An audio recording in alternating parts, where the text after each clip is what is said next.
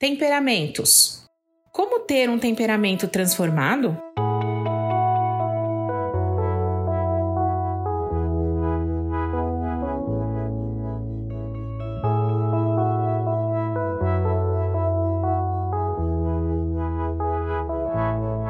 Talvez você esteja se fazendo este questionamento desde que identificou qual é o seu temperamento e todos os pontos de melhorias a serem trabalhados. Como ter um temperamento transformado? Bom, infelizmente não é algo instantâneo que vai acontecer de repente só porque você descobriu quais são os defeitos do seu temperamento. Mas o primeiro passo para que ele seja transformado, como aconteceu com Pedro, Paulo, Moisés e Abraão, é abrir o coração, a alma, o entendimento e cada pedacinho da nossa vida para que o Espírito Santo entre e atue. E isso não só durante o culto de domingo, mas todos os dias da nossa vida. Em Efésios 5, 17 e 18, lemos: Portanto, não sejam insensatos, mas procurem compreender qual é a vontade do Senhor. Não se embriaguem com o vinho que leva à libertinagem, mas deixem-se encher pelo Espírito. Quanto mais satisfazemos os desejos da carne, mais agimos pela carne, ou seja, pela nossa própria vontade, menos cheios do Espírito nós estamos. Mas então, o que a gente deve fazer para estar cheio do Espírito Santo? De acordo com o pastor Tim LaHaye no livro Temperamentos Transformados, são cinco passos, digamos assim.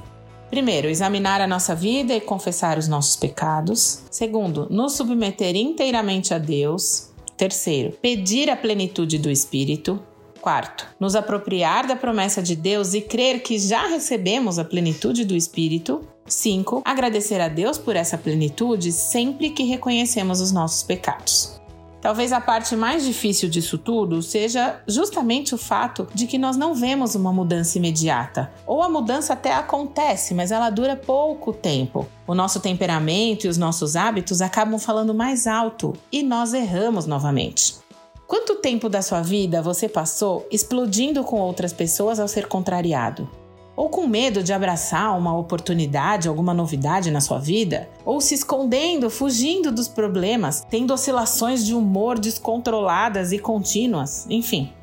As fraquezas do nosso temperamento criam hábitos, e hábitos se repetem de forma automática, exigindo então muita atenção e energia para serem reprogramados. Mas isso é possível sim.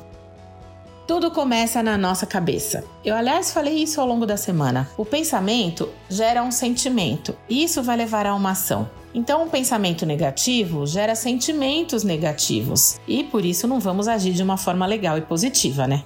Por isso eu volto ao versículo de Romanos 12, 2. Não se amoldem ao padrão desse mundo, mas transformem-se pela renovação da sua mente para que sejam capazes de experimentar e comprovar a boa, agradável e perfeita vontade de Deus. Não dá para encher a mente de sujeira e querer se sentir limpo. Entende a relação? E uma vez cheios do Espírito, devemos andar no Espírito. Os que pertencem a Cristo Jesus crucificaram a carne com as suas paixões e os seus desejos. Se vivemos pelo Espírito, andemos também pelo Espírito. Gálatas 5, 24 25.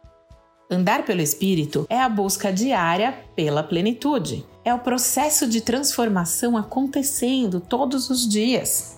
E lembre-se, a transformação de um temperamento é um processo contínuo, porque sempre seremos levados a agir conforme a nossa natureza, que é pecaminosa, ainda que já tenhamos aceitado Jesus como nosso Senhor e Salvador. Isso não nos torna puros, nos torna pecadores, salvos pela graça de Cristo e perdoados. Não significa que nunca mais vamos pecar, só porque nos convertemos ou porque nos denominamos cristãos. Significa que somos templo do Espírito Santo e que ele nos alerta quando o pecado nos domina, nos leva ao caminho do arrependimento e da confissão dos pecados e, consequentemente, à reconciliação. Além disso, precisamos fazer da gratidão sincera um hábito. Em algumas situações é natural nos sentirmos gratos, mas há outros casos em que isso vai exigir fé, porque ainda não estamos vendo o que Deus está fazendo, ou porque estamos no meio do caos, ou porque a obra ainda não foi completada.